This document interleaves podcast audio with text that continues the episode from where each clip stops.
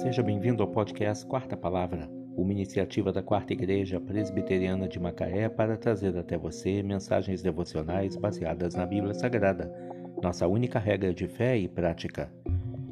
Nesta sexta-feira, dia 18 de março de 2022, veiculamos da quarta temporada o episódio 134, quando abordamos o tema Autoengano, um perigo real.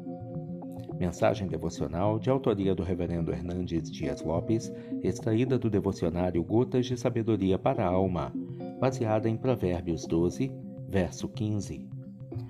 O caminho do insensato aos seus próprios olhos parece reto, mas o sábio dá ouvidos aos conselhos. Há um ditado popular que diz: o pior cego é aquele que não quer ver. O insensato é assim. Ele não discerne as coisas Há uma venda em seus olhos e um tampão em seus ouvidos. Seu coração está endurecido e sua consciência cauterizada. Ele coloca os pés numa estrada escorregadia e avança como se estivesse em terra firme. Envolve-se em tramas de morte e caminha despercebidamente. Os insensatos esquecem que o diabo é um estelionatário e que o pecado é uma fraude. O diabo cega o entendimento dos incrédulos e anestesia-lhes a alma. Os insensatos são, são corrompidos de tal forma que, além de não enxergarem os riscos de seu caminho, a seus próprios olhos, esses caminhos ainda parecem retos, embora sejam sinuosos. Os insensatos invertem os valores e tampam os ouvidos aos sábios conselhos por estarem num caminho de escuridão, nem sabem em que, em que tropeçam.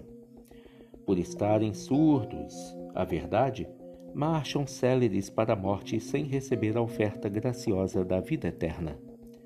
O auto-engano é o último estágio da degradação moral, pois aqueles que estão dormindo nos braços desse comodismo moral despertarão tarde demais quando já terão passado o tempo do arrependimento e a oferta da graça.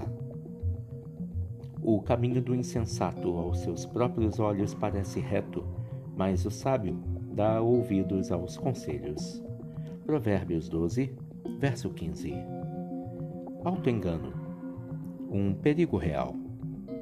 Que Deus te abençoe.